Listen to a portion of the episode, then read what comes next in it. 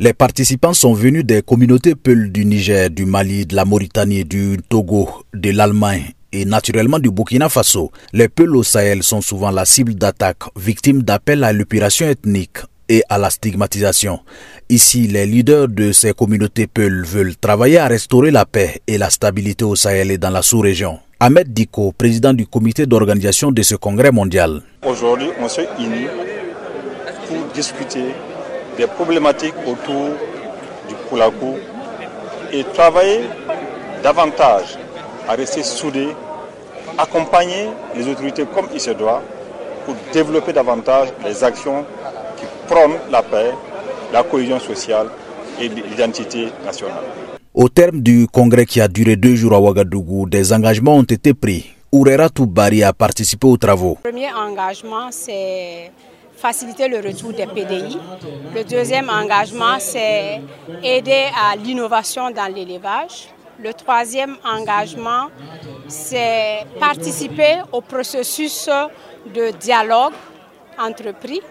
Et le quatrième, c'est euh, faciliter la libération des détenus arbitraires parce que la détention arbitraire de certaines personnes dans le cadre de la lutte antiterroriste crée en fait euh, un problème de confiance entre les autorités et la population. Et ça, ça ne facilite pas en fait la résolution euh, de la crise. La tenue de ce congrès est saluée par les autorités de la transition. Hiro Boli, ministre de la Réconciliation nationale. Nous avons toujours été présents lorsqu'il s'est agi de construire ou de reconstruire la cohésion sociale. C'est la raison pour laquelle le gouvernement a élaboré, depuis la crise sécuritaire que nous connaissons, euh, de nombreuses stratégies qu'il est en train de mettre en œuvre.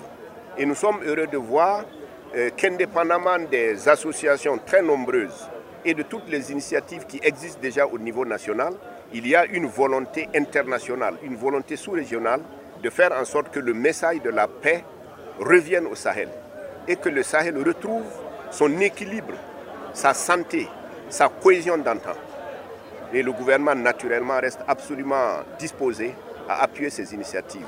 Vos actions en faveur de la recherche de la paix sont en parfaite harmonie avec l'appel du chef de l'État pour une contribution citoyenne aussi bien à la lutte contre le terrorisme que pour le développement tout court, avait déclaré le Premier ministre Albert Ouedraogo à l'ouverture du Congrès.